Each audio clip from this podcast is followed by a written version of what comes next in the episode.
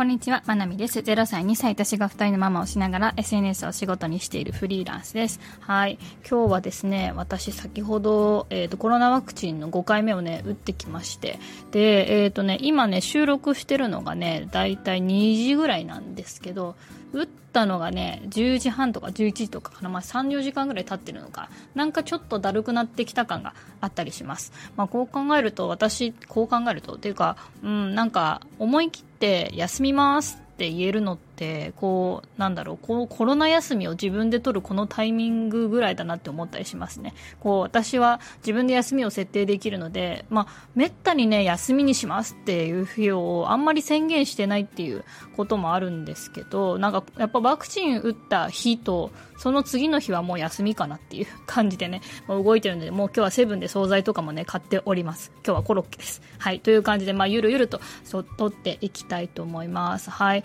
えっ、ー、と、というわけで今日はですね、え、ー、と、まあ、人の習慣になるコンテンツを作ろうっていう話をしたいと思います。え、ー、と、私、ボイシーに受かったのが2013、2023年の4月、まあ、今年の4月なんですけども、えっ、と、その割と最初の方でした放送の中で、えっ、と、近所のお弁当屋さんのマーケティングがやばいっていう話をしたと思います。で、えっ、と、その時の話をちょこっとしますと、まあ、おさらいがてらしますと、えっ、と、私のお家の近くに、えっ、と、ちっちゃいお弁当屋さんがあるんですけど、えっ、と、なんと LINE のオープンチャットって呼ばれる機能かな。えっ、と、まあ、あの、そこの、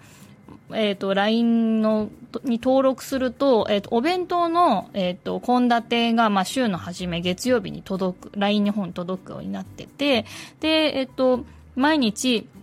えっ、と、今日のお弁当こんなですって言って写真と、えっ、と、副菜とか主菜のが書いてあるメニューと来るんですね。で、えっ、と、まあ、大体お昼前ぐらいにこう、あの、LINE が来て、で、えっ、と、夕方ぐらいになると、えっ、と、主菜えっと、まあ、その日がコロッケだったらコロッケとか、うん、副菜とかもね、ちょっと夕方のお惣菜みたいな感じ、こう、お仕事帰りに買って帰られるような感じで、まあ、ゆあの、お惣菜もね、ちょっと用意してるんですね。私もね、実は何回か、うん、そのお店を応援したい気持ちとかもあったりして、えっと、副菜もね、買いに行ったことがあります。まあ、私の夫が主に、えっと、買いに行ってますね。1個500円なんですけど、結構、あの、うん、たくさん、あの、おかずとか、あの、いろいろ入って、てて、で、えっ、ー、と、500円なので、まあ、この値上げの時代にめっちゃ頑張ってるなっていう値段だと思います。で、結構ね、あの、行列ができてたりします。私もね、時々食べたりするんですけど、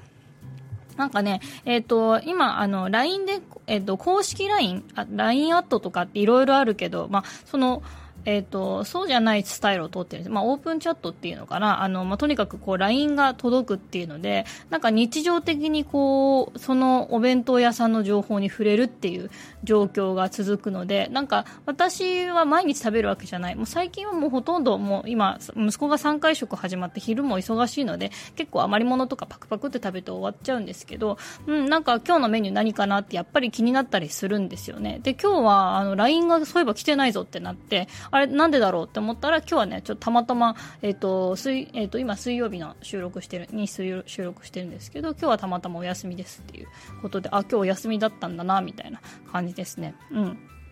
で、本当に、あの、このお弁当屋さん上手だなって本当思うんですけど、そう、あの、なんか、惣菜まだあります。夕方に惣菜まだありますっていう LINE も来るし、えっと、惣菜も予約、あの、売り切れましたっていうのも来て、なんか売り切れると、あ、売り切れてよかったみたいな、ちょっとほっとするっていうね。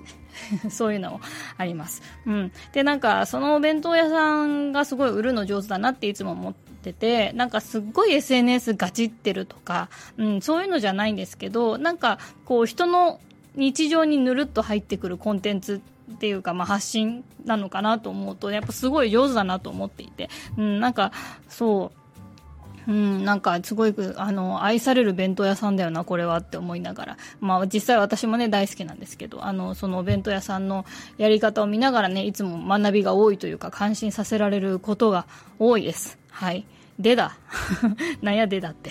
そう。あの、まあ、SNS をやってっていて、まあ、その、いろいろ、まあ、何、伸ばすためには何がいいかとか、どういうやり方をしたら収益につながるかとか、まあ、そういうことを私はもう、もう呼吸レベルでいつも考えているわけですけれども、うん、やっぱり日常にぬるっと入り込むコンテンツって強いなってひたすら思いますね。だから、うんと、まあ私の場合とか、あとまあ聞いてる皆さんの中にもそうって言ってくださる方がいて嬉しいんですけど、やっぱりボイシーって日常に入りやすいですよね。私はもうなんか朝起きたら、うんと大体この人とこの人とこの人の大体、えっ、ー、と、ボイシー聞こうみたいのがあるし、うん。なんかインスタも、えっ、ー、と、いつもストーリーズ更新してるこの人のを見るみたいのがあって、で、その人が更新してないと、あれ、この人更新してないなみたいになったりもするし、うん、なんかそれって、うん、やっぱ日常的に意識してる人、SNS で意識してる人っていうのも結構いるんですよね。うん、で、まあ私のボイシーも家事の合間に聞いてますとかって言っていただけたりするので、誰かの日常の一部になってるのかなというふうに思うと、本当にありがたいなというふうに思います。まあその誰かの日常にぬるっと入りやすいコンテンツっていうのは、まあ結構ストーリーズだったり、音声配信だったりして、で、あのーなんかその特徴として最近思うのは結構発信者側もリラックスして日常的に発信できるようなものが人の日常にも入りやすいのかなっていうふうに思ってますね。うん、なんかこっちがあの、例えばブログ一記事書きますとか、YouTube 一本動画作りますとか、は結構エネルギーがいる類ですよね。とか、インスタのフィード投稿10枚画像を作る。これも結構エネルギーがいるんですよね。で、あの、このエネルギーがいるコンテンツがダメっていうわけじゃなくて、エネル、こちらが、作る側がエネルギーのいるコンテンツっていうのは、消費する側、見る側の人にとってもすごくエネルギーを消費するっていうことを、えっ、ー、と、やっぱ意識として持っておくといいかなっていうふうに思います。だから、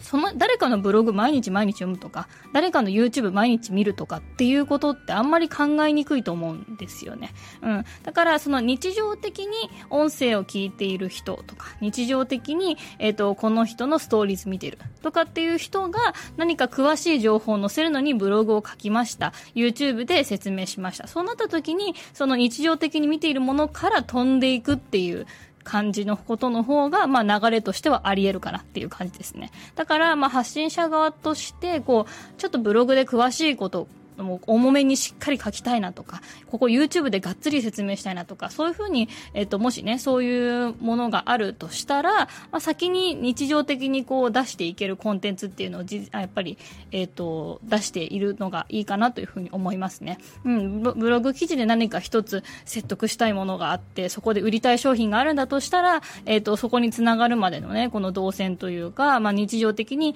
あの、インスタでちょっとほのめかし、匂わしとくとかね、うん、ちょっと音声の中で、えっ、ー、と、今度、今ブログ記事でこういうこと書いててとかっていうのもありだし、うん、なんかそういう人の日常に入っていくコンテンツの方でちょっとほのめかしておいて、で、あの、自分が本当に説得したいこととか、本当に、えっ、ー、と、出していきたい発信のコンテンツにつなげていくっていうのがいいかなと。うん。で、まあこれは私がまあ最近よく思ってることなんですけど、やっぱり忙しいと結構ブログとか YouTube とかまで、あのもう手回らないです、なかなか。うん。私この間ね、あの、Kindle の、えっ、ー、と、Kindle Audible か。うん、Audible の、えっ、ー、と、聞くだけ、えっ、ー、と、聞く本のサービスね。あの、 Audible の記事書くのとかも、訂正するだけでも、まあまあ時間かかったけど、うん、そうそう。あと、新しい記事書くのだったら今、まあ30分ぐらい無印のカードの記事は30分ぐらいでいけたかな、うん、みたいな感じで。まあでもエネルギーは普通にいりますよね。うん。だからまあそのエネルギーのいるようなものは、まあマイペースにコツコツと、まあ1週間ぐらいかけてブログ記事できればいいわで全然いいと思うんですね。だからその代わりに、こう、ストーリーズの中で今こういう記事書いてますとか、最近、えっと、こういう体験をしたので今ブログ記事で、あの、やってます。で、できたら見てね、みたいな感じで、ちょっとほのめかしておくと、やっぱブログ記事ができて、ポンと載せた時に、あ、この人が前々から言ってたあれだ、みたいになるので、うん。そういう意味で、だからいきなりブログ記事書いてよ、ボーンじゃなくて、あの、その前からできる準備があるよっていうことで、うん、やっぱり日常的にできるコンテンツっていうのを、まあ、あの、自分が一つ何か選んで持っておくと強いのかなというふうに思ったので、今日ちょっとこういうお話をしてみました。うん、ちょっと具体的なところまで、あの、話せてたかな、どうかな、うん。